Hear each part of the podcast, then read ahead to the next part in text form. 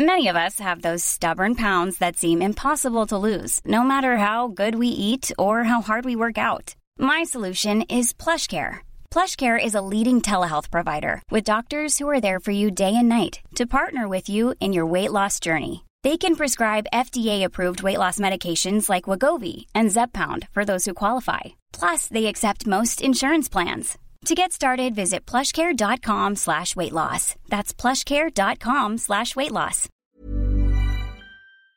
Irene Levy, presidenta de Observatel y profesora de la Universidad Iberoamericana. Querida Irene, con enorme gusto te saludo. ¿Cómo has estado? Queridísimo Javier, muy bien. Eh, aquí, pues, efectivamente se me hacía raro que dejaras pasar este tema porque es un tema pues este muy muy importante pero que con tantos temas a veces eh, eh, hay una una especie de indigestión informativa pero desde luego estoy de acuerdo contigo es muy importante ¿Cómo has estado Irene? Todo bien, efectivamente con frío, pero fíjate que el calentamiento global sí está llegando a todas partes porque a comparación a otros años nos dicen no ni cercano el, el, frío y pues encerrados igual que allá, este eh, igual que en todo el mundo, aquí nada más la diferencia es que en Canadá sí cerraron fronteras, no se puede pasar ni por tierra ni por aire, solamente algunas excepciones, aquí aquí sí estamos como mucho más encerrados que en México. Oye, y este y el tratamiento que hace el gobierno del señor Trudeau satisface a los y las canadienses? Pues siempre hay inconformes, eh, querido Javier, como, como en todos lados, pero mira, nada más para que te des una idea, si tú entras a Canadá eh, porque tienes alguna excepción y no haces tu cuarentena, te pueden multar hasta con 750 mil dólares y no se andan con rodeos y por otro lado, si tú te reúnes con la gente, con gente, porque aquí están prohibidas las reuniones, no es nada más yo confío en el pueblo que no se reúna, aquí están prohibidas. Si tú te reúnes con personas que no son de tu familia y que no viven en tu mismo domicilio, las multas son de alrededor de 10 mil dólares y las han impuesto y no se tientan el corazón. Entonces sí, es, es otro, otro tipo de, gobierno, querido Javier. bueno, además del gusto de saludarte, querida Irene, cuéntanos, eh, ¿existen todavía los tiempos oficiales o ya no? ¿Qué pasó? No entiendo qué está pasando por ahí, ¿eh?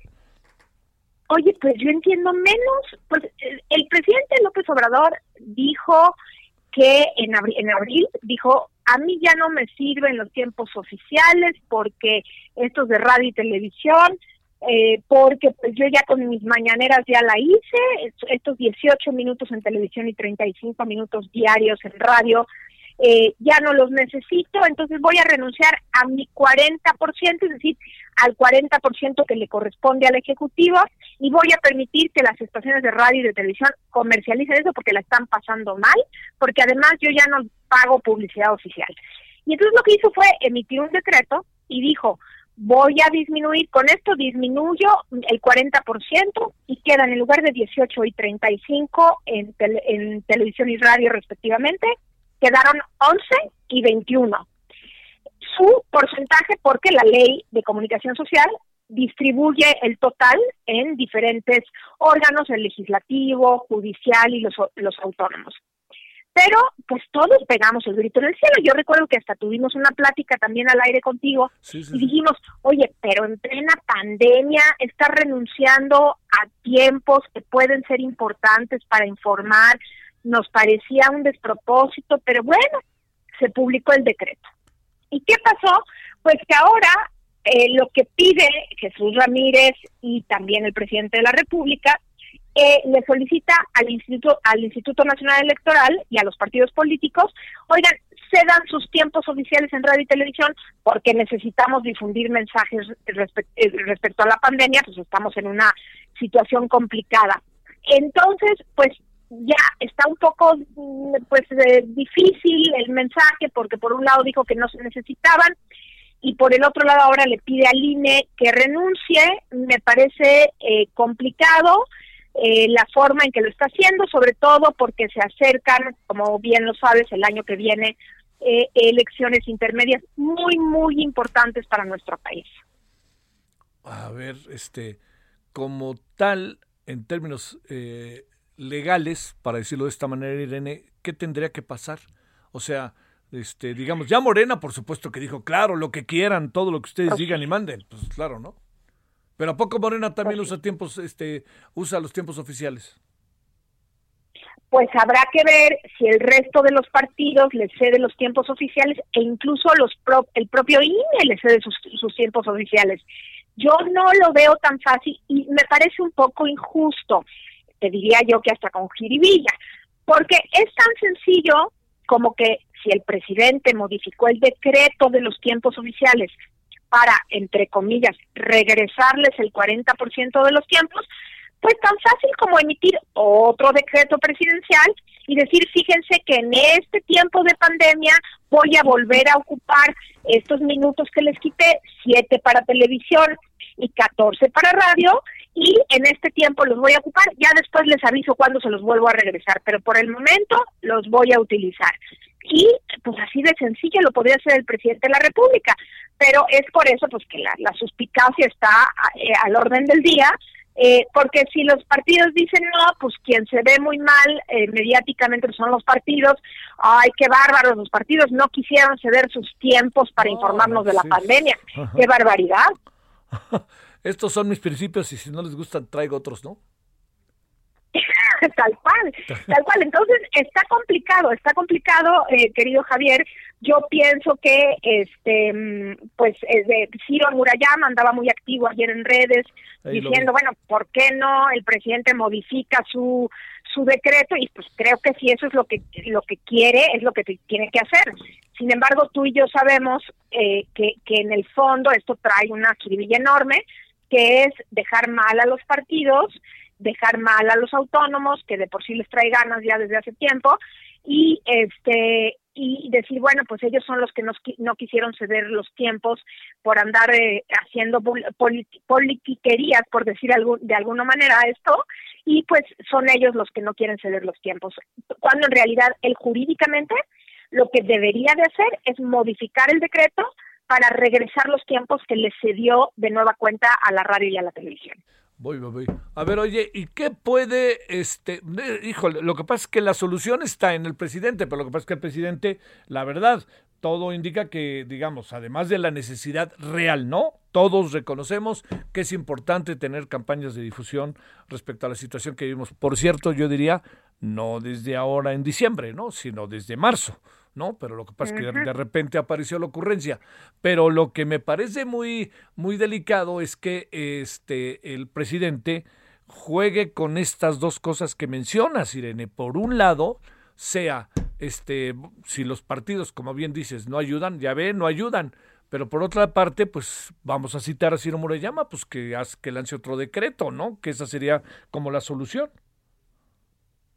Exactamente pero eh, en mi opinión la mayoría de la gente no sabe que la salida jurídica es modificar el decreto y entonces en realidad este discurso lleva a Kiribilla. El mensaje que le va a llegar a la mayoría de la gente y en específico a la base eh, de López Obrador es malditos partidos de oposición son unos egoístas que no quieren ceder su tiempo y también los órganos inútiles órganos autónomos no ceden sus tiempos para informarnos de la pandemia. Cuando, como tú lo dices, esto no es de ahorita, la urgencia viene desde antes. El presidente sabía cuando se dio sus los tiempos oficiales, los suyos del Ejecutivo, ya, estábamos en la pandemia eh, y pues casualmente hoy en diciembre resulta esta ocurrencia de pedirle a los partidos que los cedan cuando casualmente vienen elecciones el próximo año, Javier. Entonces, pues ahí está la lectura para quien quien considere que esto viene así. Eh, ojalá, pues si el presidente considera que lo más importante es eh, informar, pues modifique el decreto y pague el, pague el costo, porque claro que hay un costo que pagar que pague el costo con las estaciones de radio y televisión de quitarles momentáneamente por lo menos eh, estos tiempos que les había regresado y después les diga, bueno, ya nada más que se acabe la pandemia se los regreso, pero pues alguien tiene que pagar el costo y no me parece justo que sean los organismos autónomos y los partidos políticos. Porque además, pues lo que te van a decir, si le dices ahorita a las estaciones de radio, oye, pues este, o de televisión, ay, este, pues devuélveme sus tiempos, ¿no? Como cuates, porque estoy en esto, pues, los compromisos que tienen las estaciones de radio y televisión, pues están sobre la mesa, firmados, establecidos, que también es un asunto difícil para los medios, más allá de que sean señalados con justa razón en innumerables ocasiones, ¿no, Irene? Tal cual y además toda la pauta del año que viene ya está ya está cerrada. Prácticamente está ya lo que se vendió se vendió y lo que no no se vendió. Ahora hay que decirlo efectivamente las estaciones de radio y televisión no la están pasando bien, eh, Javier. Eh, probablemente no hayan vendido todo el tiempo, no se lo acaban, probablemente no se acaben todo el tiempo, pero sí, logísticamente no es sencillo de la noche a la mañana decir, fíjate que siempre no, y justo en el cierre del año me regresas los tiempos que te había yo, eh, que te había dado, y aquí no hay de que vino una emergencia y yo no sabía que venía. Ya se sabía, que estaba la pandemia y se sabía la gravedad del tema. El presidente, y todos lo dijimos, los que escribimos en el periódico, los que tuiteamos, dijimos, no es el momento de regresar los tiempos. Y ahora, ¿por qué será que quiere de regreso los tiempos? Pues porque vienen campañas políticas pues este, no, pues si no da paso sin guarache, como luego dice el dicho, ¿no? bueno, Irene, que tengas buena tarde, este, viendo caer la nieve ahí donde andas. A tu salud, querido Javier. Te mando un abrazo cariñoso y felices fiestas. También para ti y para los tuyos. Gracias, Irene. Hasta luego. Abrazos.